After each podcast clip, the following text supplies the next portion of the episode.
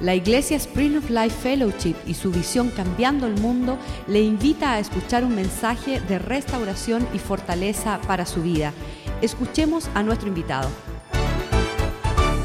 Padre, te damos gracias por esta noche.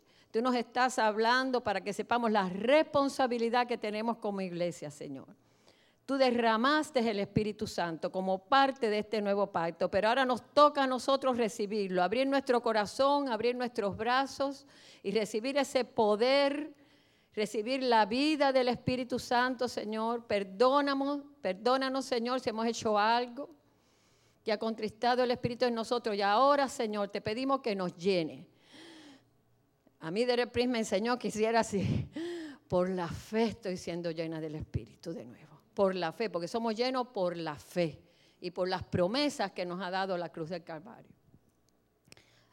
Porque hay conflictos en la tierra, y hay conflictos en los hogares, y hay conflictos en las naciones, porque están coexistiendo estos dos reinos.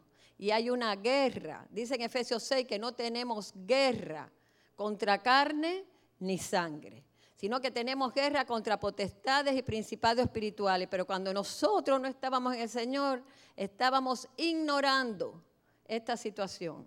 Nosotros no sabíamos que había un mundo espiritual de maldad. ¿Por qué? Porque el hombre, cuando el hombre se separó y cayó de Dios por el pecado, su vida espiritual se desconectó de Dios y murió a la, muerte quiere decir separación, se separó de Dios, se separó de la vida, se separó de la verdad y estaba bajo las tinieblas, estábamos bajo ese espíritu de engaño que es el espíritu de Satanás. Dice que el espíritu que opera, que dirige, que influencia a los rebeldes, a los hijos de desobediencia. Y eso éramos todos en un tiempo. Pero ahora, ahora en Cristo Jesús, los que hemos aceptado nuestro pecado y no hemos arrepentido, hemos salido de ese reino y de esa influencia. Y ahora estamos llenos del Espíritu Santo. Y está el que opera, el que guía, el que enseña y el que nos da poder es el Espíritu Santo. Y estamos llenos. Nosotros somos responsables porque el Espíritu Santo se manifieste aquí en la tierra.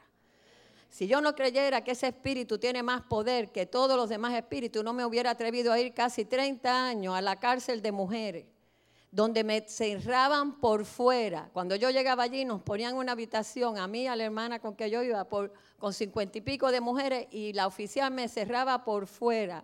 Y venía a abrir cuando se acababa el servicio, casi dos horas después. Y allí me quedaba yo. Yo, estaba, yo, yo ministro en el centro de detención o sea, son mujeres que todas las mujeres que cogen presa en Miami las llevan ahí primero. Y yo entro ahí y tengo mujeres nuevas cada semana, cada semana que yo iba. Yo iba un tiempo dos veces a la semana. Y hermana, nunca, nunca, ningún espíritu de lo que entró allí pudo hacer nada que no estuviera bajo la autoridad, el orden que había en esa clase, el respeto, porque ese es el Espíritu Santo. Y ellas entraban alborotadas, tú ves que llegaban, muchas venían nada más que para ir allí a hacer algo malo, pero inmediatamente que entraban en ese lugar, la autoridad del Espíritu Santo nos respaldaba a nosotros. Y yo veía sus caras cuando la palabra de Dios comenzaba a salir ungida, llena de poder del Espíritu hasta el día de hoy cómo eran transformadas, cómo comenzaban a llorar, cómo Dios la compensaba. Primero que nada sentían el amor de Dios, sentía que nosotros estábamos allí porque Dios las ama y Dios tenía respuesta para sus problemas. Muchas se sienten olvidadas, pero ese es el poder. Todo ministerio debe ser ungido por el Espíritu Santo y es para la edificación del cuerpo de Cristo y para traer la cosecha de almas. El Espíritu Santo no está aquí para dar show, ni para levantar ningún hombre, ni nada de eso. El Espíritu Santo está aquí para dos cosas, para la gran cosecha de almas, coger lo que se ha perdido y para traerlo a la iglesia y aquí preparar a la novia de Cristo para que esté lista, una iglesia gloriosa. Para eso son los dones del Espíritu. Para llenarnos, dice, sin mancha, sin arruga para preparar. El Señor está aquí preparando a la iglesia para que esté preparada para las bodas del Cordero. Y allá afuera tenemos que ir a llevar las buenas noticias. Y cuando salimos allá afuera vamos a encontrar oposición. Eso es lo que quiere decir la palabra Satanás, el que se opone. Y el diablo el que calumnia. Pero nosotros tenemos un espíritu superior. Tenemos el poder del Espíritu Santo. Pero sí tenemos lucha. En Joel 2, el Señor prometió en el verso 28 y 29 que en los últimos tiempos, y quiero que sepan que desde que Cristo vino y resucitó, estamos en los últimos tiempos, Él iba a derramar su espíritu sobre toda carne. Y si tú te tocas ahí, tú tienes carne, Él lo quiere derramar sobre ti. No solo derramar, lo quiere que te llenes del Espíritu Santo quiere bautizarte, sumergirte en el Espíritu Santo. Nosotros, la mayor parte de los que estamos aquí, vinimos al Señor ya adultos, de hogares donde no eran cristianos, no conocíamos la vida del Espíritu. Cuando Dios creó al hombre, lo que Dios creó fue un espíritu y le dio un cuerpo. El espíritu era lo más importante, la parte más importante de la naturaleza nuestra es la parte espiritual, la que estaba muerta porque esa es la parte que nos da conciencia de Dios, nos permite oír a Dios, nos permite entender a Dios, nos permite entender esta palabra que es la voluntad de Dios y las promesas de Dios para nosotros. Por eso la parte más importante del hombre es su parte espiritual. Y por eso hay que nacer de nuevo a la vida del Espíritu. Y ese es el mensaje del Evangelio. Lo primero que va a suceder en nuestra vida cuando el Espíritu Santo viene nos convence de pecado. Sin el Espíritu Santo aquí nadie ni se hubiera salvado. Porque eres el que nos... Nadie se cree que es pecador. ¿No es verdad? Todo el mundo es bueno y sabe excusarse y sabe acusar a otro por su problema. Nadie quiere ser responsable por su pecado. Pero el Espíritu Santo, gloria al Señor por el ministerio del Espíritu Santo, nos convence de que sí ha habido pecado en nuestra vida y nos convence de que va a haber un juicio lo dice en Juan 14. Dice que él, 16, eh, que él no nos dejó solo. Él enviado, aún al hombre caído, le envió el Espíritu Santo para que lo convenza de pecado. Lo convenza de que va a haber un juicio, que Dios nos creó y un día nos va a pedir cuenta. Pero que Dios también abrió un camino. Él mismo pagó por nuestro pecado en la cruz del Calvario. el juicio fue sobre él. Y ya él murió. Cuando nosotros, por la fe, nos identificamos con la obra de la cruz y decir, ahí morí yo, Señor. Ahí yo fui castigado por mi pecado. Ya nosotros podemos nacer de nuevo una vida donde no tenemos condenación. Y Él nos traslada de ese reino de tiniebla al reino de su Hijo. Pero en Primera de Corintios 12, Pablo le habla a esta iglesia. Esta era una, una nación pagana, una nación y Pablo había comenzado hoy una iglesia, si leemos en el capítulo 1, vemos que ellos habían sido llenos del Espíritu. Pablo le dice, no les falta ningún don, tienen todos los dones del Espíritu, pero Pablo les empieza a explicar y le dice en verso 1, pero ahora quiero que no sean ignorantes de para qué tienen el Espíritu y para qué tienen los dones. El Señor había hablado mucho a los discípulos durante tres años y los comisionó para la obra de comenzar la iglesia, de salvar al mundo, pero les dijo, pero no hagan nada hasta que no les envíe poder. Cuando venga sobre vosotros el Espíritu Santo y entonces irán. Nosotros no podemos hacer nada si no estamos, eso es lo que es la unción. La unción es el poder del Espíritu Santo sobre nuestra vida con una comisión para. El Espíritu Santo es para hacer la voluntad de Dios y, el y obedecer a Dios en nuestro llamado, en la comisión que Dios nos ha dado. No es para sentir cosas, ni adivinar el futuro, ni que se nos paren los pelos. Es para ir y hacer la voluntad de Dios. Nosotros de verdad tenemos que sentirnos privilegiados de haber vivido en los tiempos. Estamos viviendo en unos tiempos difíciles, pero como dice siempre Clara, Dios nos escogió para esta generación. Y algo vio en nosotros que dijo, estos van a nacer en los últimos tiempos. Estos van a ser los que van a cambiar al mundo con el poder del Espíritu Santo. Pero el Señor no quiere que nosotros seamos ignorantes, ignorantes de qué hacer en el mundo espiritual. El Señor dice que este Evangelio no es solo de palabras, sino de manifestación del Espíritu y su poder. Nosotros estamos administrando no solo la palabra de Dios, sino el poder del Espíritu. Y la Biblia dice que es un espíritu, usa una palabra que es dunamis, que es de donde viene la palabra dinamita. Y yo les digo, yo lo he visto, gracias a Dios, en mi vida. Y cuando he ido a ministrar he visto la dinamita de Dios funcionando. El poder de Dios como nos ha respaldado, porque Dios nos ha enviado y Él nos va a respaldar.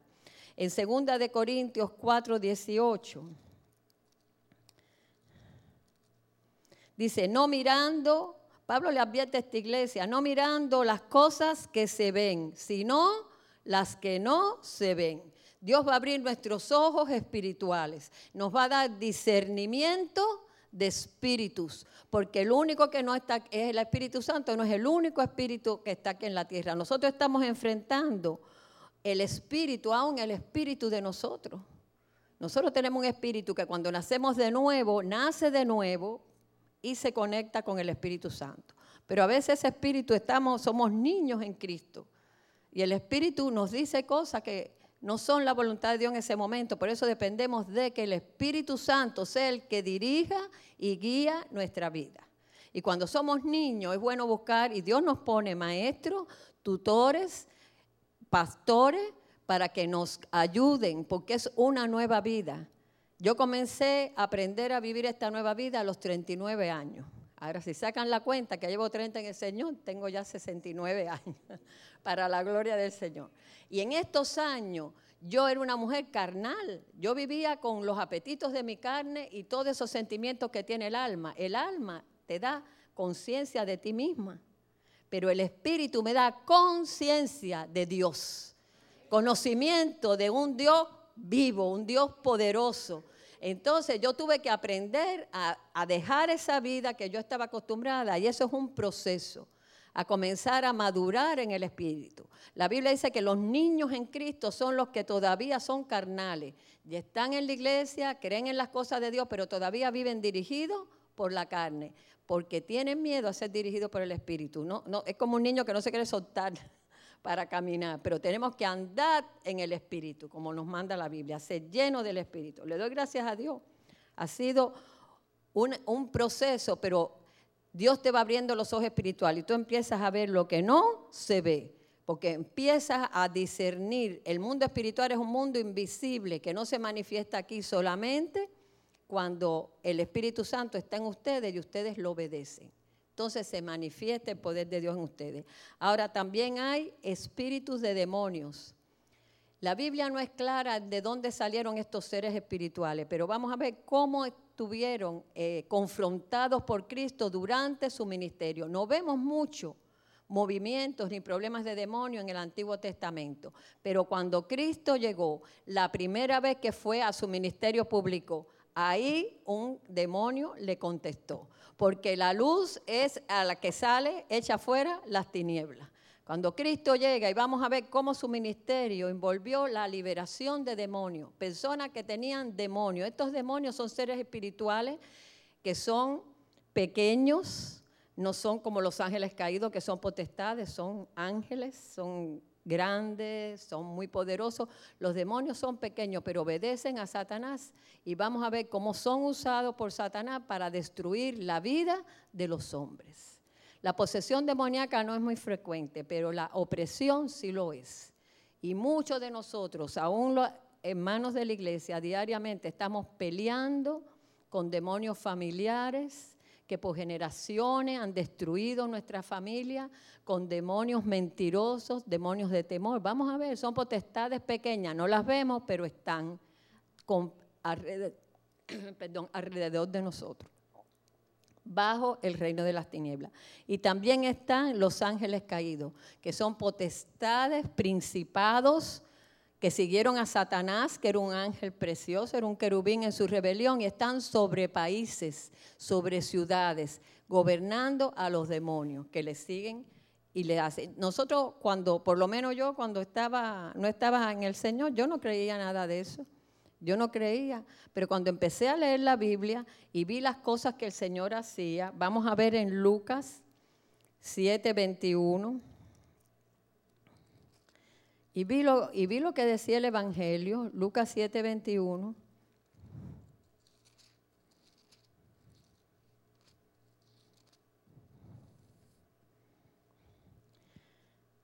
Dice, y en esa misma hora Jesucristo, hablando de Cristo, sanó a muchos de enfermedades y plagas y de espíritus malos. Sacó, había espíritus malos que él confrontaba. Y si vamos a Marcos 16,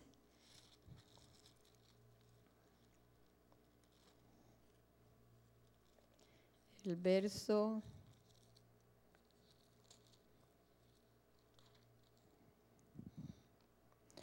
Vamos a ir al verso, esta es la comisión de la iglesia, vamos a empezar en el 15, 16, 15. Y les dijo, id por todo el mundo, predicar el Evangelio a toda criatura, el que creyere y fuere bautizado será salvo, mas el que no creyere será condenado, y estas señales seguirán a los que creen. En mi nombre echarán fuera demonios, en mi nombre hablarán otras, otras lenguas, nuevas lenguas. Tomarán en las manos serpientes y si bebieren cosa mortífera no les hará daño. Sobre los enfermos pondrán sus manos y sanarán. Dios le dice, vayan y va a seguirlos estas señales. ¿Por qué? Porque ustedes tienen mi poder y van a comenzar a hacer cosas sobrenaturales, porque este Evangelio no es solo de un mensaje de palabra, es manifestación de su espíritu y su poder. Y cuando yo leí eso, yo dije, yo de verdad que no lo, no lo podía creer, nunca lo había creído. Y el Señor nos, que, nos quiso dar el show completico y nosotros éramos nuevecitos en el Señor. Yo creo que llevábamos solamente dos o tres meses en la iglesia y estaba mi esposo. Eh, le dijo al pastor, pastor, usted pudiera los sábados ir a nuestra casa a darnos estudio bíblico. Nosotros la verdad que queremos más de Dios. Y el pastor dijo, ah, yo voy a ir el sábado. Y ese sábado estábamos bien animados, preparándonos por el mediodía, porque venía el pastor y, tocó a la puerta una muchacha, así parecida a mi hija, una muchacha joven, y me dice, a mí me dijeron que aquí hay eh, hoy una reunión bíblica, un estudio bíblico, y yo fui a comprarme unos zapatos en un mall y alguien me dio la dirección de esta casa y me dijo que viniera. Y yo, una muchachita muy nice y muy elegantica, cuando me dijo su nombre, un nombre de las familias más encumbradas de Cuba, si se lo digo ustedes saben cuál es, y la mandé a pasar y nada más que estaba mi familia y esta señora. Entonces después llegó un matrimonio que eran pacientes de mi esposo y mi esposo les estaba predicando y le había invitado ese día que fuera a la casa. Puso de excusa, era un hombre muy ocupado, que Raúl le quería hacer un análisis de la curva del azúcar y le dijo, ve el sábado que yo te lo voy a hacer en mi casa porque hay que sacar sangre dos o tres veces y darle una Coca-Cola y todo. Ven a mi casa. Y el Señor llegó muy amable. Era toda la familia, eran pacientes de mi esposo. Los suegros, los abuelos, los hijos, adoraban a mi esposo. Ay, qué médico más bueno. Bueno, llegaron esa gente, venía con su portafolio muy elegante y la esposa y se sentaron allí. Y cuando empezó el estudio bíblico, todo muy bien, el pastor llegó y dio un estudio bíblico muy bonito. Y cuando el pastor dijo, bueno, vamos a orar para despedirnos, y se paró y dijo, Señor Jesucristo. Y cuando dijo aquello, aquella muchacha salió volando por el aire y se tiró de cabeza en el medio del family room de nosotros. Y se quedó ahí boca abajo. Cuando se viró, tenía los ojos rojos, rojos, rojos, la boca virada y empezó, ella tenía unos anillos en las manos, empezó a, tocar así en el piso, ta, ta, ta, ta, ta, y las piernas le empezaron a subir para arriba y se quedó completamente de cabeza. Mira, ninguna gimnasta de esa que sale, que se llevan la, la medalla de oro, puede hacer eso. Y aquello fue para nosotros. Entonces el pastor le dice, te, te echo fuera de ella en el nombre de Jesús. Y mi esposo salió corriendo y abrió la puerta de jardín para que saliera. Si le preguntan a cualquiera de mis hijos ese cuento, entonces aquello fue porque ella estuvo un rato así, pero después empezó con convulsiones, empezó a vomitar una cosa verde y el pastor me dijo, tráeme un basurero. Y cuando yo fui a la cocina a buscarlo, me encontré a Lian y a Joaquín, el pastor de ustedes, abrazados los dos allí así, que estaban jovencitos. Y ahí comenzó una liberación que ustedes, el show completo nos dio el Señor. Y después vi muchos más, después lo hicimos nosotros cuando comenzó esta iglesia, porque siempre que comienza una iglesia, comienza un estudio bíblico, el poder de las tinieblas viene a probar si tú tienes autoridad o no tienes. Y si tú no estás en el nombre de Jesús, tú no vas a tener esa autoridad. Nosotros no cazamos demonios, pero nosotros predicamos a Cristo, pero cuando se manifiesta el poder de Dios, hay liberación, hay sanidad de enfermos, porque ahí lo dice. Eso fue lo que dijo, en mi nombre estas señales los seguirán. Y nos han seguido. Y en la cárcel yo he tenido dos o tres incidentes y Dios me ha respaldado también que no he tenido ni que reprender. Un día había una muchacha y se endemonió allí, se quería fajar con otra y salió también volando por el aire. Los demonios tienen manifestaciones sobrenaturales, pero el Espíritu Santo es más sobrenatural que cualquier demonio. Y nada más que le dije, María, mírame. Y en el aire me miró y cayó redonda y empezó a llorar. Nosotros tenemos en el nombre de Jesús una autoridad y un poder tremendo. No podemos vivir derrotados porque Dios ya nos ha dado poder. Recibirán poder. Recibirán poder. Y tenemos que usar el poder que Dios nos dio para ganar almas, para sanar enfermos y para libertar cautivos. Así llegué yo a Cuba un día y me enfrenté con mi hermano cautivo de una mentira de comunismo en su mente, de que Dios no existía. Y de que si yo creía en Dios era una estúpida. Y ahí mismo le profeticé, le dije, tú vas a ir a los Estados Unidos, tú vas a servir al Señor conmigo en mi iglesia. Yo te ato al cuerpo de Cristo. Y yo no he visto a nadie que ame más a la iglesia que a mi hermano. Y me dijo, y le dije, y a mi nieta, a mi sobrina Julietica, que aquí la quieren enseñar a odiar, yo la voy a enseñar a amar a Cristo y fui maestra de ella de la escuela dominical como cuatro o cinco años aquí en Miami. Ahora es maestra ella de la escuela dominical. Porque tenemos autoridad para confrontar a nuestra familia y predicar la salvación con manifestación del Espíritu y su poder.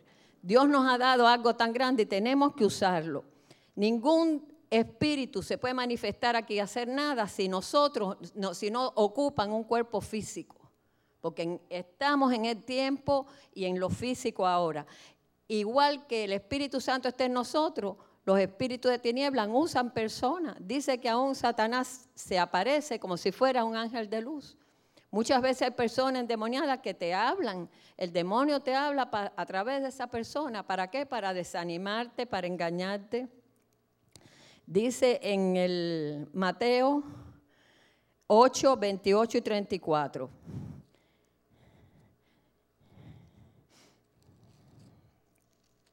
Aquí está Jesús en su ministerio.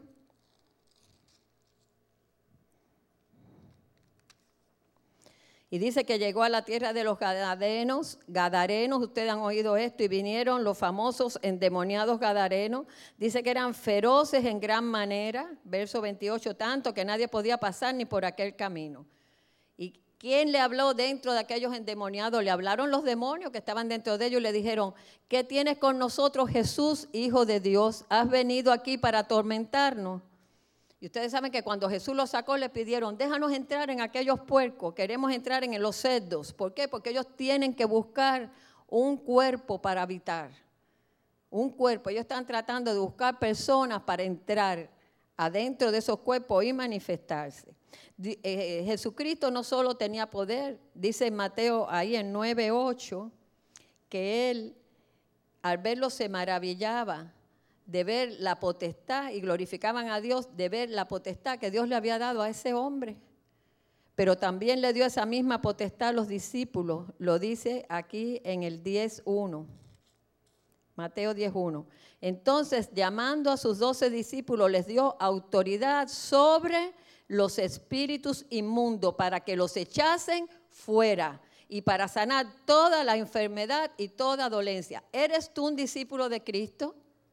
¿Estás tú siguiendo al Señor, siguiendo sus enseñanzas? Pues entonces tú tienes autoridad. ¿Para qué? Para echar fuera espíritus inmundos. Mira, mi mamá fumaba, desde los, podemos ver desde una cosa, tú sabes, una, una cosa como la de esta muchacha que pasó en mi casa y mi hermana, mi mamá atada al cigarro desde los 14 años hasta los 70 y pico años. Cuando llegó de Cuba a mi casa, ese espíritu debe haber estado horrorizado cuando entró a mi casa. Y cuando yo me acerqué a mi mamá, ella me dijo, yo prefiero morirme a vivir sin fumar. Le dije, mira mami, tú tienes que dejar de fumar, porque te pasas la noche tosiendo, estás bien mal. Y me dijo, yo prefiero morirme a vivir sin fumar. Cuando ella me dijo eso, yo sabía que eso era un espíritu que la tenía atada, porque nadie puede tomar una decisión así. Y entonces yo le dije, bueno, Dios nos viene a librar de nuestros enemigos. Tú tienes que declarar eso tu enemigo, porque te está enfermando, te va a matar, porque Dios no nos liberta de nuestros amigos. Si yo llego a la casa de Iliana y ella tiene sentado un amigo en la sala, una amiga de ella, yo no puedo llegar y decirle, vete de aquí, porque lo primero que hace la persona es mirarle la cara a Iliana y decir, no, si ella es la dueña de la casa y me dejó entrar. En tu vida hay un Tú tienes que declararlo tu enemigo para que Cristo te lo saque de adentro. Él vino a librarnos de nuestros enemigos. Y te libra. Y yo le dije a mami, ese es tu enemigo. Y me dijo, no, porque, y le dije, ¿Tú, vas, tú quieres ser libre de eso, tú vas a ver ahora. Y le dije, espíritu de vicio de cigarro, tú no puedes estar aquí en este lugar, porque era mi casa. En la casa de uno uno tiene autoridad, es su territorio. Y le dije, aquí tú no puedes estar. Y mi mamá en ese mismo momento fue libre del cigarro, más nunca fumado, más nunca. Y se levantaba y se cogía uno y cogía el otro. Dios la libró. Nosotros tenemos autoridad, esa, tenemos que empezar a ver lo que no se ve. Nosotros a todos le damos una explicación natural. No, hay cosas espirituales que vienen a matar, a robar y a destruir. Y eso no es de Dios. Que una persona tenga que estar todo el día fu, y echando humo y enfermándose, eso no puede ser de Dios de ninguna manera. Entonces vamos a ser libres. Dios dice, haz la diferencia entre lo que es santo y lo que es profano. Las cosas o son de Dios o no son de Dios. Y lo que no es de Dios, que se vaya fuera en el nombre de Jesús. No la queremos. Y nosotros tenemos que estar con los ojos abiertos haciendo la voluntad de Dios desde el comienzo del ministerio de Jesús, y ahí lo vemos en Marco 1, en cuanto él se paró a decir su primera predicación, ¿qué fue lo que pasó? Vamos a ver el verso 23.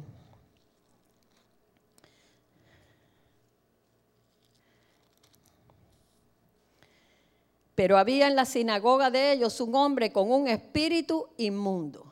Y cuando Cristo empezó a predicar, le dijo, ¡ay! ¿Qué tienes? Con nosotros. Dice que dando gritos, Jesús de Nazareno, has venido a destruirnos. Sé quién tú eres, el santo de Dios. Ustedes saben a qué Cristo vino. Lo dice en primera de Juan. Él vino a deshacer las obras del diablo. El diablo está ahí haciendo su obra. Esta familia, voy a acabar con ella. La mía estaba acabando. Ya Raúl y yo estábamos para divorciarnos, separados y todo. Pero llegó Cristo y se le, la fiesta se le acabó. Porque el Señor dijo, esta familia yo la voy a restaurar y la voy a usar para hacerle daño al diablo. Gloria a Dios, porque mis hijos han viajado el mundo entero predicando el Evangelio, han predicado aquí en Miami, yo llevo años yendo a la cárcel, donde quiera que nos paramos hablamos de Cristo y hemos sacado de muchos hogares y de muchas familias destruidas a Satanás. Amén. Porque vino a eso, a eso vino el Señor, a destruir las obras del diablo, no hacer unos religiosos, ay, prendiendo vela y bobeando. No, no. Por eso dice en, en, Apocalipsis 21 que hay dos grupos de personas que no van a heredar el reino de Dios, los incrédulos y los cobardes. No, nosotros tenemos que llenarnos y decir, Señor, heme aquí.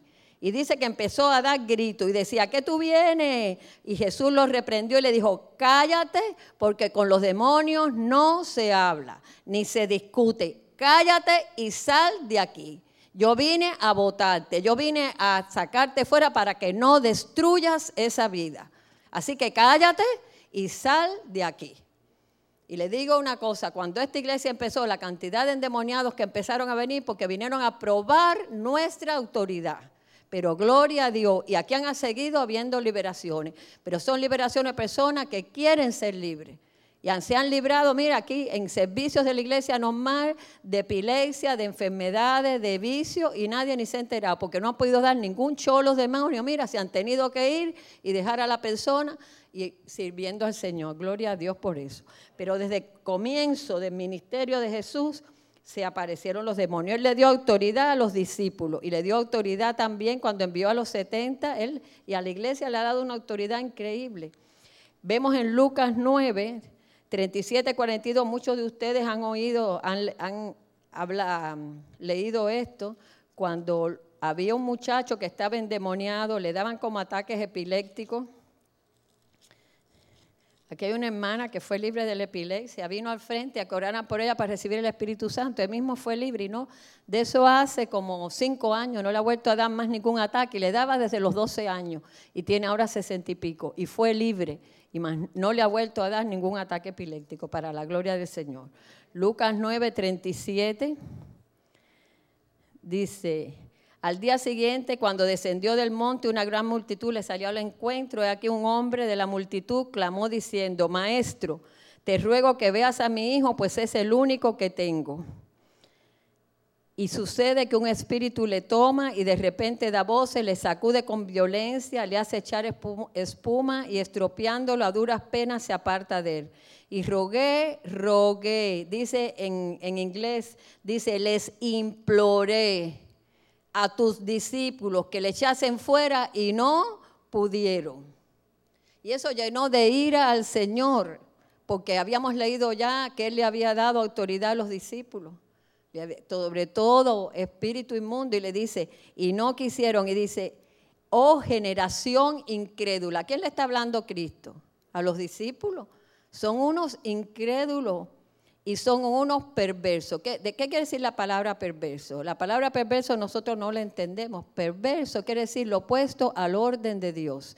Están todos, tú sabes, no están en mi voluntad, no están en el orden mío. Son unos perversos. ¿Hasta cuándo he de estar con vosotros y os he de soportar? Tráeme acá a tu hijo. Y mientras se acercaba el muchacho, el demonio lo derribó, lo sacudió con violencia, pero Jesús reprendió al espíritu inmundo y sanó al muchacho y se lo devolvió al padre. Y todos admiraban la grandeza del Señor. Si leímos esa misma historia en Mateo, vemos que el Señor, creo que es Mateo en Marco que está, que el Señor se vira a los discípulos y los discípulos le preguntan, ¿por qué nosotros no pudimos? ¿Y qué es lo que le responde el Señor? Es que ese género solo sale con oración, ayuno. ¿A quién ustedes se están creyendo que él se estaba refiriendo? ¿Al demonio? No, a la incredulidad de los discípulos. Porque si nosotros tuviéramos que estar siempre en ayuno y oración para sacar demonio, imagínense yo cada vez que voy a la cárcel, he ido por ahí, me lo he encontrado. Si no estoy ayunando, llorando, no puedo, no.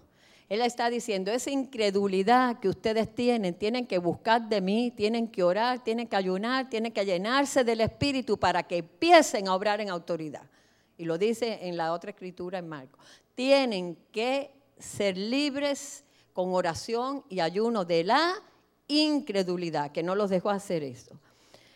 También vemos en en, Hechos, no lo vamos a leer ahora, pero en Hechos 19, 13 al 16, vinieron unos exorcistas judíos que viajaban y quisieron hacer lo mismo. Le cobraban a la gente, y aquí yo he oído que hay espiritistas y santeros que le cobran a la gente para libertarlo y le dicen que tienen maldición y que tienen demonio, y lo que hacen es endemoniarlos más.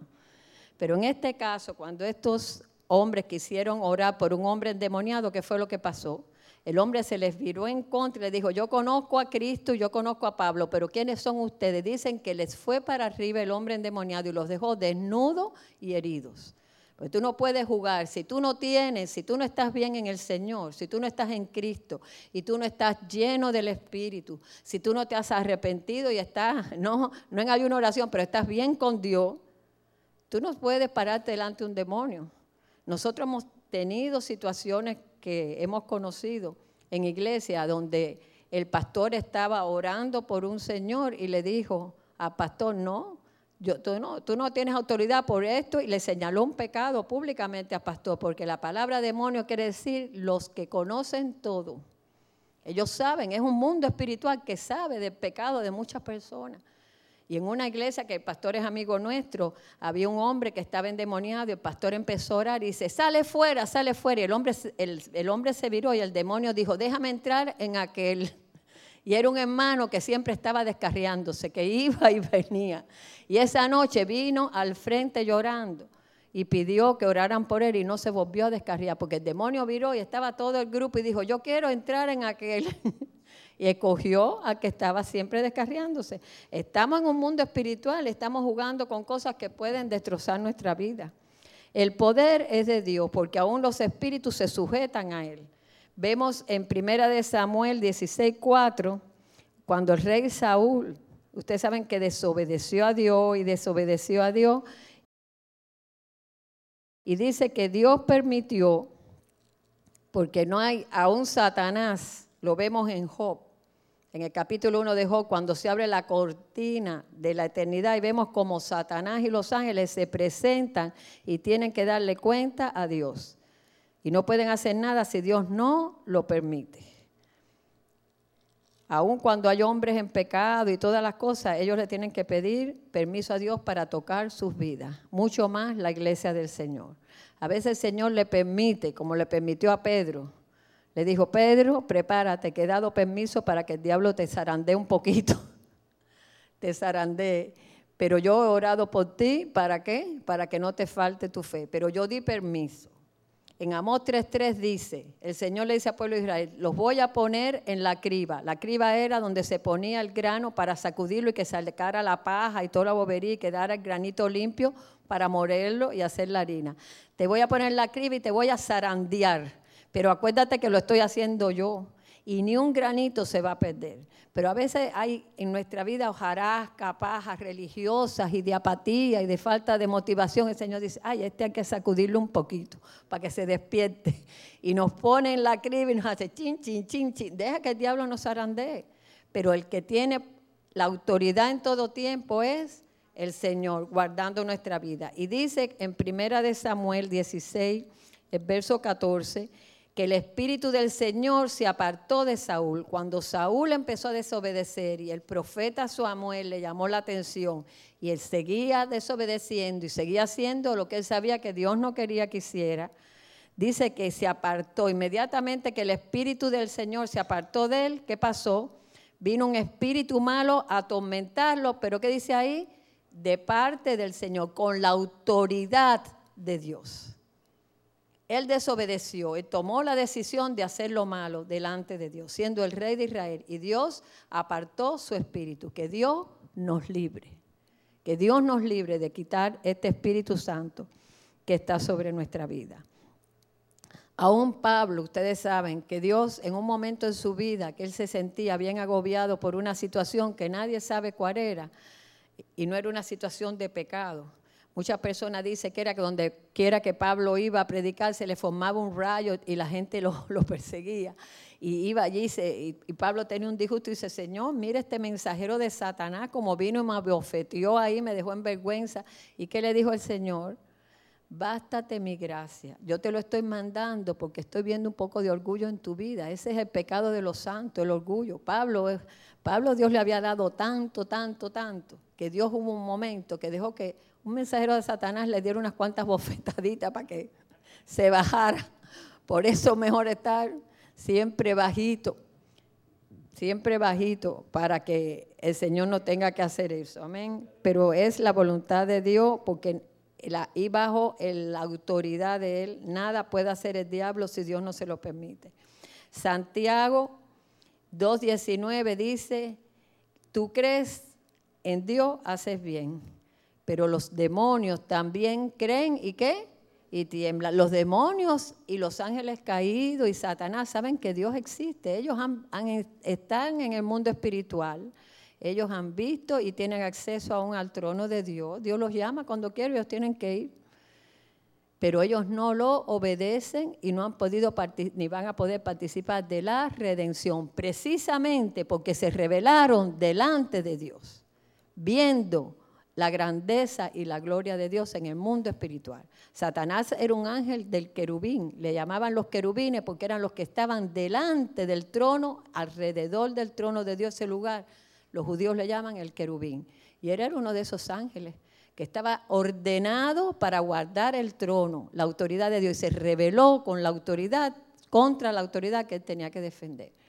Pero sí tienen autoridad, pero no pueden participar de la redención precisamente porque su rebelión fue delante de Dios. Nosotros hemos pecado en ignorancia y ahora estamos caminando por la fe. sin ver. Por eso Dios se gloria tanto de la iglesia y dice, míralo, míralo, no me han visto, no has visto el trono y mira cómo me aman, mira cómo me sirven. Bienaventurados los que no vieron y creyeron. La iglesia es por eso tan especial para el Señor, porque en realidad no hemos visto al Señor, no hemos visto la gloria, pero lo creemos. Eh, cuando vamos al Salmo 78, aquí vemos de nuevo cómo Dios está en control de todas las cosas. En el Salmo 78, verso 49, vemos que Dios está airado contra Israel porque se rebelaron tantas veces, lo enojaron, se volvían y tentaban a Dios, provocaban, dice el verso 41, al santo de Israel, no se acordaban de cómo su mano los había redimido de la angustia. Mira, eso no lo podemos olvidar nunca. Nunca podemos olvidar cómo Él nos redimió de la angustia, cómo su mano se movió en nuestra vida el día que lo necesitamos. Y dice que en el verso 49, envió sobre ellos el ardor de su ira, envió enojo, indignación y angustia y un ejército de ángeles destructores. Que Dios nos libre de ser mal agradecido, de olvidarnos de Dios, porque vamos a estar en una de las dos partes, entre los que vamos a recibir salvación o los que van a recibir destrucción. Hermano, no podemos estar en los dos lados. No podemos ser el pueblo de Dios y no creer, ser incrédulo. No podemos ser el pueblo de Dios y ser desobediente. No podemos ser el pueblo de Dios y ser rebelde. Porque el ejército destructor va a venir. Ustedes saben que viene un juicio. La gente no creyó nunca a, a Noé. Por eso dice que en los últimos tiempos iban a ser igual que los tiempos de Noé. Porque la gente no van a creer que venía el juicio. Y Dios tiene paciencia pero un día va a venir y va a venir el juicio sobre los que han negado reconocer la redención. También el Señor advierte en Lucas 11, de 24 a 26, que cuando Dios saca, y eso lo hemos visto, desgraciadamente, cuando el Señor, vamos a ir a Lucas 11, 24 26, el Señor visita la vida de una persona y le saca todos esos espíritus y lo limpia de su pecado y la persona no se llena del Espíritu, no se llena de la palabra de Dios, no se lava. Dice que cuando el espíritu inmundo sale del hombre, anda a lugares secos buscando reposo. ¿Qué está buscando? Una casa, un cuerpo donde habitar. Y cuando no encuentra nadie, vuelve a la casa. Se está refiriendo al cuerpo de ese hombre de donde había sido echado, porque él habitaba allá adentro. Y dice, y va y lo ve que está barrida está adornada, pero está, ¿tú sabes cómo? Vacía. Entonces va y toma otros siete espíritus peores que él y entrados moran allí y el postrer estado de aquel hombre viene a ser peor que el primero. Y eso lo hemos visto desgraciadamente. Cuando un cristiano que ya conoció, pasó el tiempo de su ignorancia y eh, conoció su redención, fue limpio por la sangre de Cristo, la sangre del nuevo pacto y tiene la casa adornada. ¿De qué habla el adorno ese? De los dones del Espíritu. Y Dios le da todas esas cosas y sin embargo no se llena de la vida de Dios, no se llena de la palabra, no se llena del Espíritu. Ese demonio que salió va a querer volver a entrar, pero va a entrar con siete más. Los demonios, los judíos le decían, le decían a, a Satanás el príncipe de las moscas, Belcebú porque los demonios son como moscas. Cuando ustedes ven demonios en la vida de una persona controlando un área de su vida es porque ahí hay corrupción, ahí hay pecado. Las moscas nunca están si no hay algo podrido, ¿es o no es? Entonces, muchos ministerios de liberación, cuando yo me convertí, yo me convertí en una iglesia súper pentecostal, pero gloria a Dios que teníamos maestros de la palabra. Pero hay iglesias pentecostales donde no hay un balance entre el poder del Espíritu y la palabra. Entonces llegaban los endemoniados y muchos después llegaron a nosotros y les sacudían las moscas. Vete fuera en el nombre de Jesús. Y sí, el demonio tiene que salir y se va. Pero si esa persona no cierra la puerta y se arrepiente de su pecado, cuando sale por la puerta, viene siete más. Cuando hay corrupción, tú azoras las moscas y ellas se tienen que ir, pero si hay algo podrido, ¿qué pasa poquito rato? vuelve más mosca. Y tú horas y se va la mosca, pero viene y cuando ella viene otras más la siguen. Y cada vez hay más moscas hasta que se posan en eso podrido y ponen huevos y salen gusanos y la corrupción comienza su proceso. ¿Es o no? Entonces, cuando una persona tiene demonio, no solo sacamos el demonio, sino la llevamos a arrepentimiento, le predicamos para que cierre esa puerta de pecado y de corrupción para que no vuelvan las moscas. Donde no hay pudrición, no hay mosca. Yo estaba enseñando estas cosas una vez en la cárcel y tenía ahí una señora presa que había sido una gran eh, dealer de drogas de aquí de Miami, ¿cómo se dice? Dealer de droga, que ella traía droga a los Estados Unidos en aviones, en barcos, ella tenía aviones en Bimini, era una mujer tremenda y estaba allí presa. Y su hijo era abogado aquí en Miami y esa mujer por años estuvo haciendo eso, pero empezó a practicar brujería, santería para protegerse y el diablo acabó con ella y terminó destruida allí en la cárcel. Y ella aceptó a Cristo y se convirtió en el grupo de nosotros. Y ella me, cuando yo enseñé esto, ella me dijo, mira Julieta, yo tenía un barco, yo iba de aquí a Bimini por lo de la droga, pero también me gustaba pescar.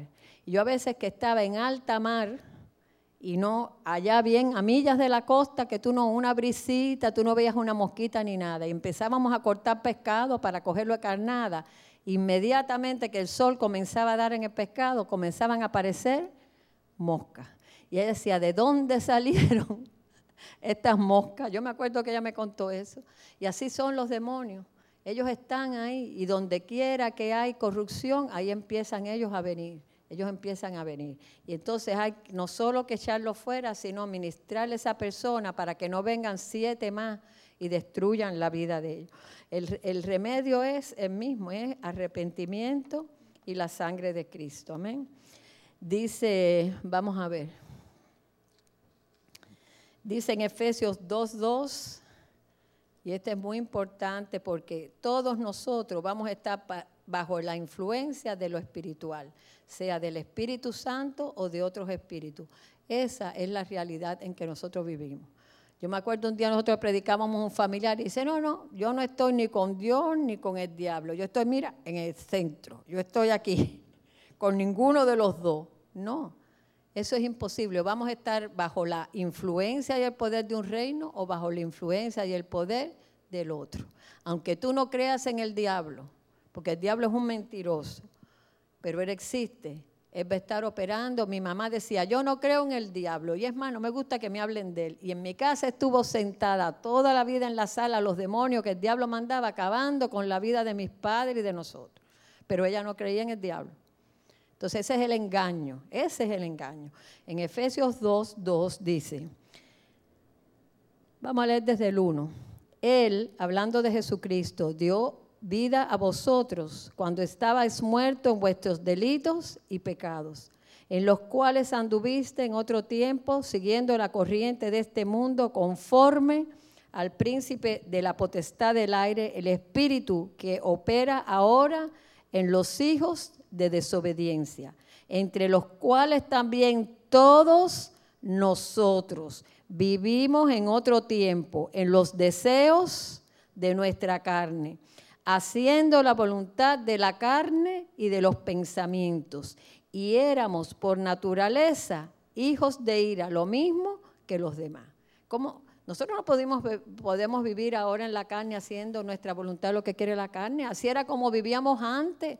Ahora cómo tenemos que vivir en el Espíritu haciendo la voluntad de Dios, guiados por el Espíritu Santo. Pero dice que ese Espíritu que el espíritu de Satanás, operaba, estaba influenciando, estaba bajo el controlando los desobedientes, los que estaban lejos de Dios, haciendo la voluntad de la carne. Eso ya no podemos ser nosotros. La iglesia tiene que estar en el Espíritu, guiados por el Espíritu, haciendo la voluntad de Dios, para estar bajo el control, la influencia, la operación del Espíritu Santo.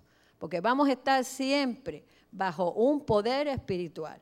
Cuando ustedes sienten, porque el Espíritu Santo siempre viene a afirmar, a fortalecer, a consolar, a dar gozo. ¿Cuál es el fruto del Espíritu? Es paz, es benignidad, es bondad, es mansedumbre. Mire, cuando ustedes ven los frutos que no son los del Espíritu, es hora de parar. Nosotros que somos creyentes, somos los redimidos, somos la iglesia, arrepentirnos tirarnos en el piso, humillarnos delante de Dios y empezar a orar para llenarnos del Espíritu Santo y echar fuera esa opresión de ese Espíritu que no es el Espíritu Santo. Cuando hay tristeza, desánimo, apatía, falta de motivación, peleas, contiendas, separaciones, eso no es el Espíritu Santo que está operando, que está controlando en nuestra vida. Ese no es y tenemos que separarnos de eso. Dice en Primera de Corintios 2:12.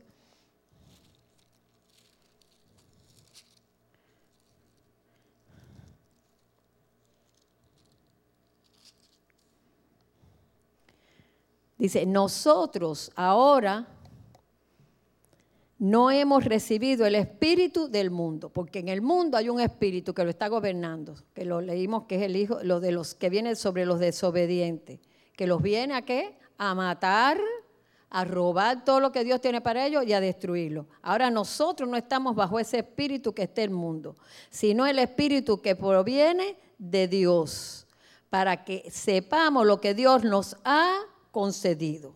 Nosotros tenemos que saber lo que Dios nos ha dado, porque dice el Espíritu Santo nos va a hablar todo lo que Él quiere que sepamos. Lo que Cristo quiere que sepamos, ¿quién nos los va a decir?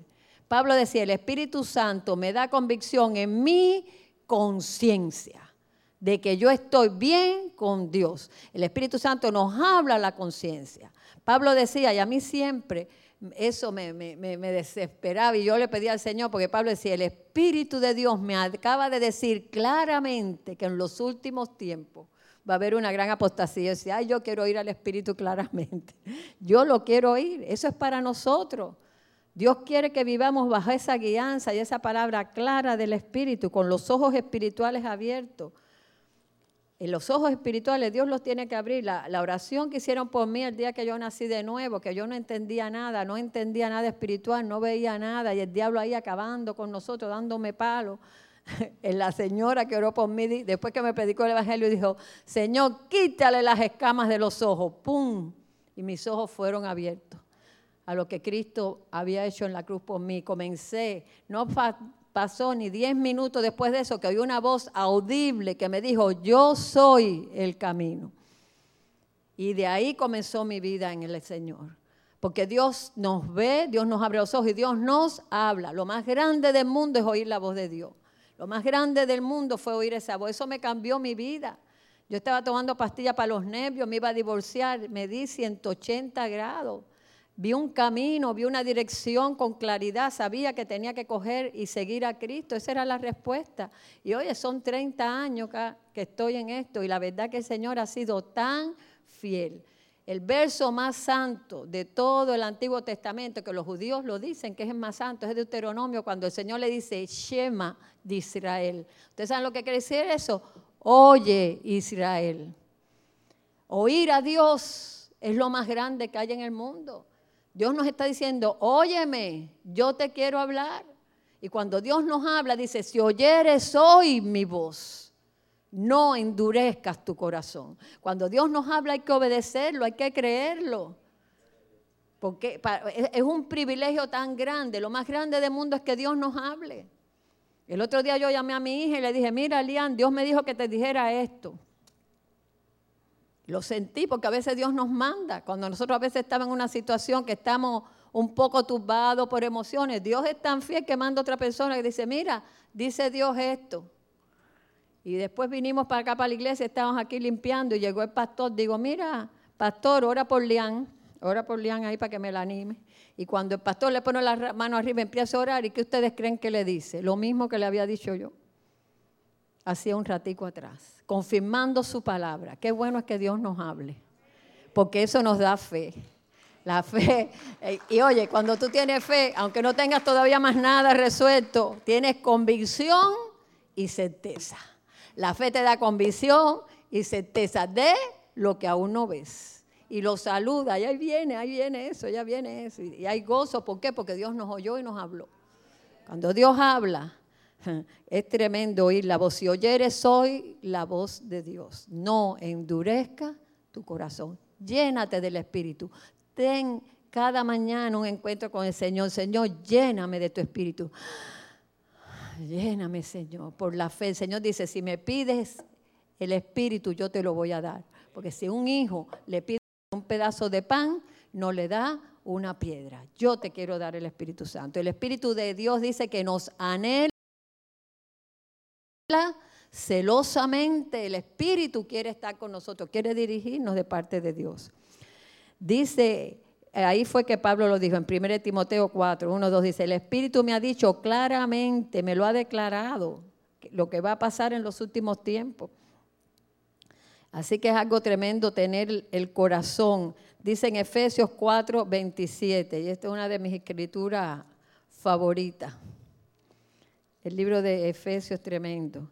En el verso 27 del capítulo 4.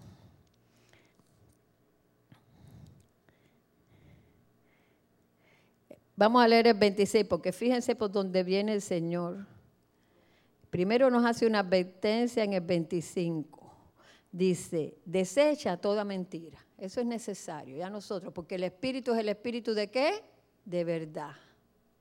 El Espíritu Santo es el Espíritu de verdad. El Espíritu no va a estar vivo y activo y operando en tu vida si tú andas en mentira. La mentira es de quién? Del otro reino, del reino del Padre de la mentira. Nuestro Cristo es la verdad. Por eso hay que desechar. A veces que es difícil confrontar ciertas verdades, pero mira, confróntala, ese Espíritu Santo te va a dar la habilidad de consolarte y decir, esto está mal, Señor, cámbialo en el nombre de Jesús, pero no andes con mentiras. Dice, desechando toda mentira, habla verdad, habla verdad cada uno con su prójimo, porque aquí en la iglesia todos somos miembros los unos de los otros. Aquí estamos entretejidos, esto es un cuerpo, un solo cuerpo, y nosotros los miembros de este cuerpo. Tenemos una responsabilidad de hablar verdad. Aquí se han ido gente porque le han hablado la verdad para que la arreglen y cambien sus vidas. Pero Cristo dijo, a mí ustedes me quieren matar porque yo les hablé la verdad. Ustedes saben lo que es matar, sean separación de, la, de mi vida. A mí mucha gente me han matado. Estando viva me han matado porque se han separado de mi vida, porque les hablé la verdad. Pero yo soy del reino de verdad. Yo no puedo andar con mentira. Y cuando tú amas a una persona, dice que el amor se goza de la verdad. Nosotros somos gente de la verdad y tenemos que hablar la verdad en amor, porque hablamos la verdad para que esa persona no sea engañada por el diablo y la pueda destruir. Pero nosotros tenemos que confrontar con la verdad, amar con la verdad. Hable la verdad cada uno con su prójimo, porque somos miembros los unos de los otros, somos responsables. No puedo decir, ay, mira lo mal que está ese, ay, el diablo va a acabar con él. No. Ese es un miembro de mi cuerpo. Y cuando él se duele, yo me duelo. Cuando a él le pasa algo, yo lo siento. Eso es ser verdaderamente un miembro del cuerpo de Cristo, más que un creyente. Un creyente cree y lo mismo se siente en esta iglesia que se siente en la otra, que se siente... Pero cuando se entreteje uno por el Espíritu Santo, porque ¿qué dice en Corintios? ¿Quién es el que nos bautiza en el cuerpo? El Espíritu Santo. El Espíritu Santo te trae del mundo y te bautiza en el cuerpo de Cristo. Nadie puede ser parte del cuerpo de Cristo si el Espíritu Santo no lo bautiza dentro del cuerpo. Y dice aquí, airaos, porque a veces nos ponemos bravos. Cristo tenía ira cuando veía cosas mal hechas. Nosotros tenemos carácter y nos ponemos bravos, no por cosas personales, para pelear ni nada, pero hay cosas mal hechas y Cristo cogió el látigo y sacó a la gente que estaba allí del santuario jugando con las cosas santas de Dios. Dice, airaos, pero no pequéis, no deje que se ponga el sol sobre tu enojo. Resuelve esta situación. La idea con esta situación. Y dice el verso 27, no deis lugar al diablo. Y ese verso, el verso 27, en, el, en la traducción real en griego, y creo que lo dice así en el mensaje, dice, si yo te saqué al diablo ya de tu real estate, de tu casa y de tu vida, ¿cómo lo vas a dejar entrar otra vez? Eso es lo que dice ahí. Dios nos saca al diablo cuando llega a nuestra vida. no lo dejes volver a entrar y le des lugar en tu vida, en tu familia. Dios nos da esa advertencia. ¿Por qué Pablo le advierte eso a la iglesia? Porque es posible. Es posible que después que Dios te haya liberado con el poder del Espíritu, te haya sacado al diablo de arriba, tú lo vuelvas a dejar entrar y le des lugar en tu vida, en tu casa, en tu familia. Es una advertencia de parte de Dios. No des lugar al diablo, no lo dejes que vuelva a entrar en tu vida. Eh, Vamos a ir un momentico en Colosenses 2.15. Y vemos ahí que en la obra de la cruz, cuando Cristo triunfó en la cruz, ahí fue donde Él le quitó todo el poder que tenía sobre los hombres caídos Satanás. El verso 15 del capítulo 2. dice, despojó a los principados y a las potestades y los exhibió públicamente, triunfando sobre ellos en la cruz. En inglés dice los desarmó. Y en inglés si vemos la palabra desarmó es disarm. Dice, le quité las armas, pero también puede ser le quité los brazos. Le quité todo lo que tenía para poder atacar y defenderse. Y en Génesis 3.14 por lo que hizo cuando hizo caer a Adán y Eva. ¿Qué le dijo Dios a la serpiente? Ahora no podrás más caminar, sino que te arrastrarás sobre tu vientre en el polvo. Le quitó las manos y le quitó los pies. Satanás está completamente desarmado. ¿Qué es lo único que tiene para destruirnos hoy en día? Las palabras de mentira y de engaño. Si tú le crees lo que Él te dice y te dejas influenciar por esos demonios que Él manda, va a destruir tu vida sin tener poder. Y tú eres el que tienes el poder. Pero tiene la boca para decir mentira. Vamos, les voy a citar por arribita. El pastor tuvo tiempo anoche de decir los versos, pero hoy no tenemos. Pero le voy a decir todos los diferentes espíritus que pueden operar en la vida de una persona para destruirla, para robarle la voluntad de Dios y la victoria. Espíritu sordo y mudo. Hay espíritu sordo y mudo. Hay espíritu angustia, de angustia, que es un espíritu que pesa. Y eso está en Isaías 61.3. Dice que va a quitar sobre nosotros el espíritu angustiado, el espíritu de depresión. Eh, Derek Prince, que algunos de ustedes saben que fue un maestro tremendo de la palabra, él pasaba tiempos de depresión en su vida. Y él tenía, él tuvo como ocho niñas que ellos adoptaron él y su esposa, y un día la hijita le dijo, papá, ya tienes eso encima, yo lo veo que lo tienes encima. Y él dijo, ¿qué es esto que está viendo esta niña? A veces los niños tienen mucho discernimiento de espíritu, sobre todo cuando se crían en un hogar cristiano.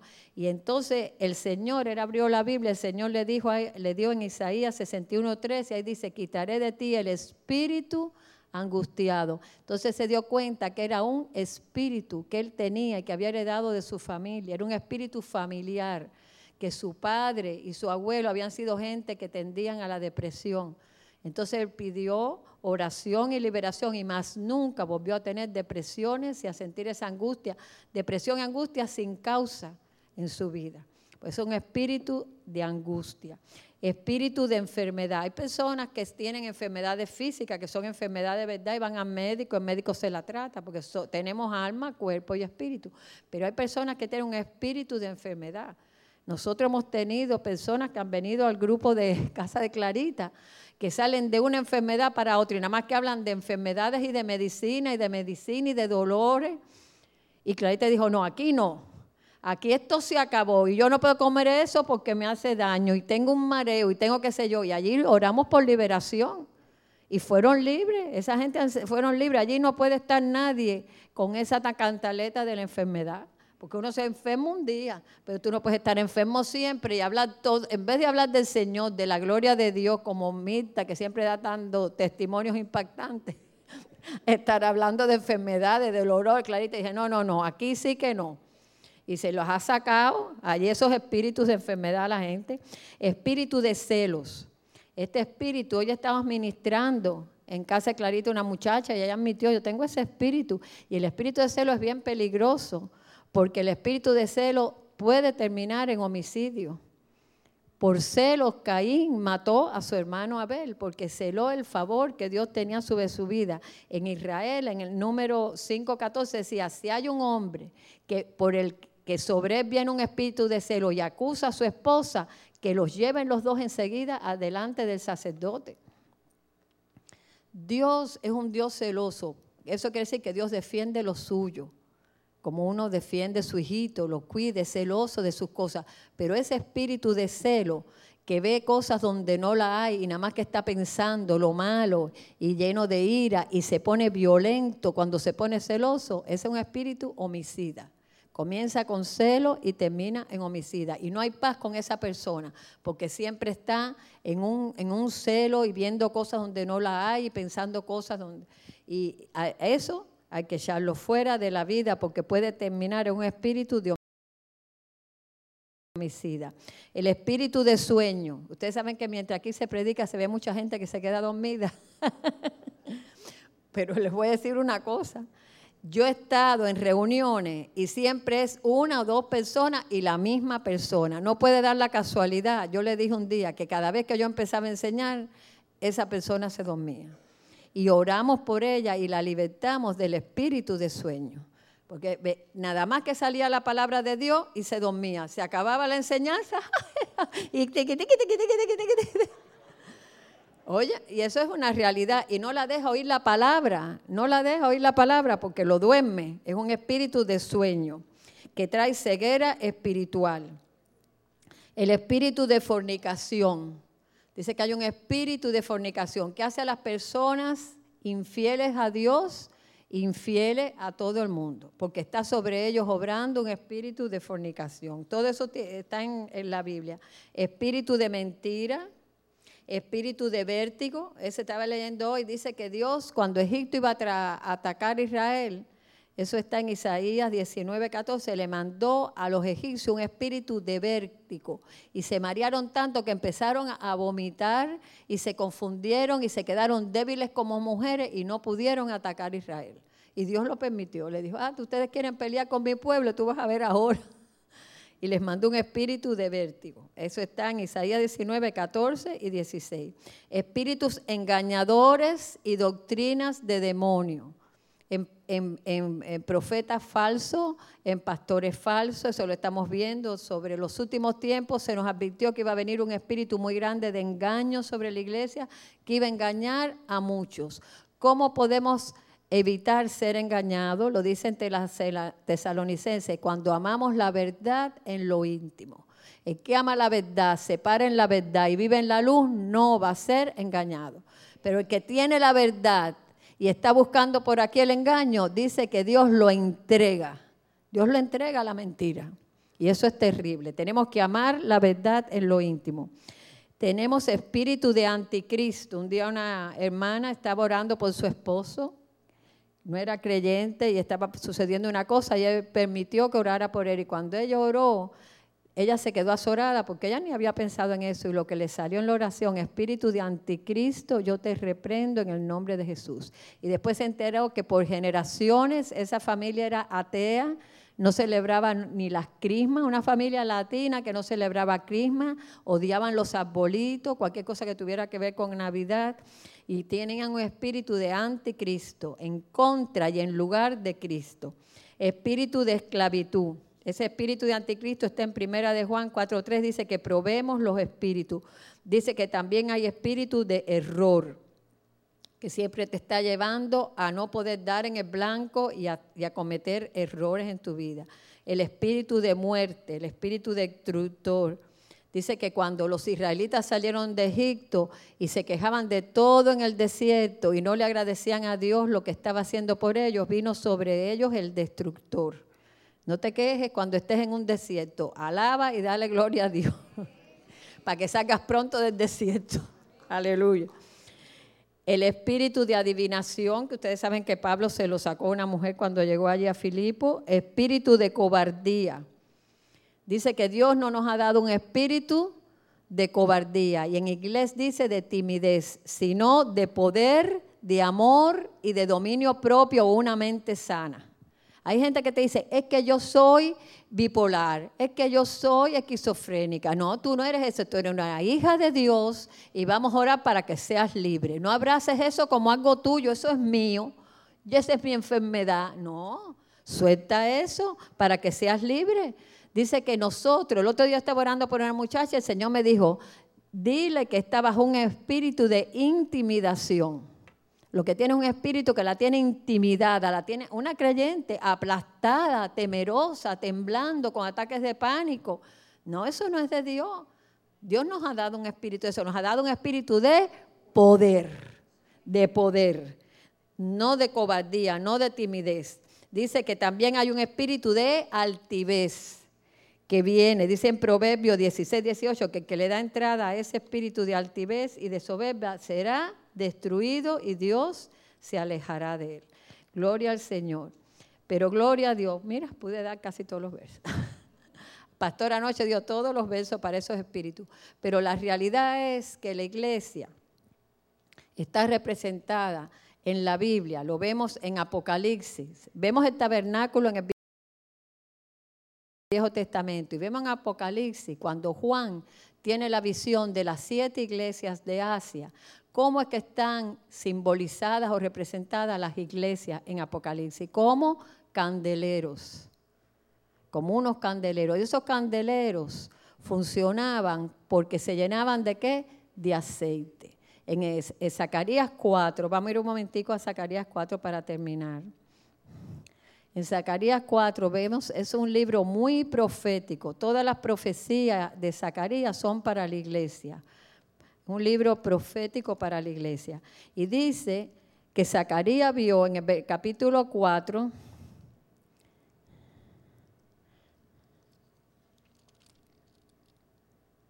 primero que nada, en el verso 6 dice, ellos estaban planeando edificar, reedificar a Israel. Habían vuelto del exilio en Babilonia y querían reparar el santuario y todo Israel. dice, esta es la palabra que nos dio el Señor a Zorobabel. No lo van a hacer, ustedes no van a hacer esto con ejército ni con la fuerza, sino con mi espíritu. Y eso es para la iglesia. La iglesia no se edifica con la fuerza del hombre, ni aunque traigamos un ejército, porque se está edificando en el espíritu. Es una casa espiritual.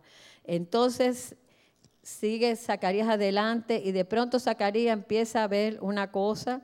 Dice que vio el candelabro, el verso 11. ¿Qué significa? Vio el candelero ese. ¿Qué significa?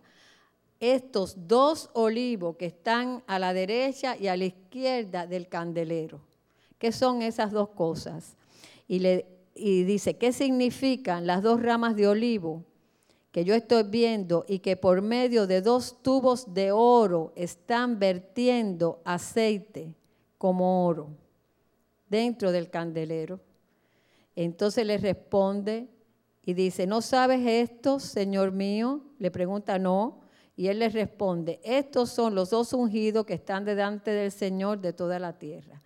¿Quiénes eran los dos ungidos? Eran Zorobabel, que era el gobernador o el rey en ese momento, y Josué, que era el sumo sacerdote. Y él vio que, lo vio en esa visión como si fueran dos matas de olivo, y de ellos salía un tubo de oro de cada uno, y había un recipiente encima del candelero, y estaban llenando ese recipiente de un aceite del aceite de oliva, porque los vio como dos olivos. Y por siete tubitos, esos, ah, ese aceite iba cayendo, dice, si ustedes buscan en hebreo, ese verso dice, constantemente está fluyendo el aceite dentro del candelero. Y yo cuando estoy a veces ahí alabando al Señor, yo me gozo porque constantemente está fluyendo el Espíritu Santo sobre la iglesia. Porque eso es lo que mantenía el candelero encendido para que alumbre al mundo. La iglesia es el candelero que alumbra al mundo con la luz del aceite. Nosotros tenemos que estar llenos del Espíritu y hay provisión, porque está fluyendo constantemente, amén, sobre nosotros. Así que sean llenos del Espíritu Santo.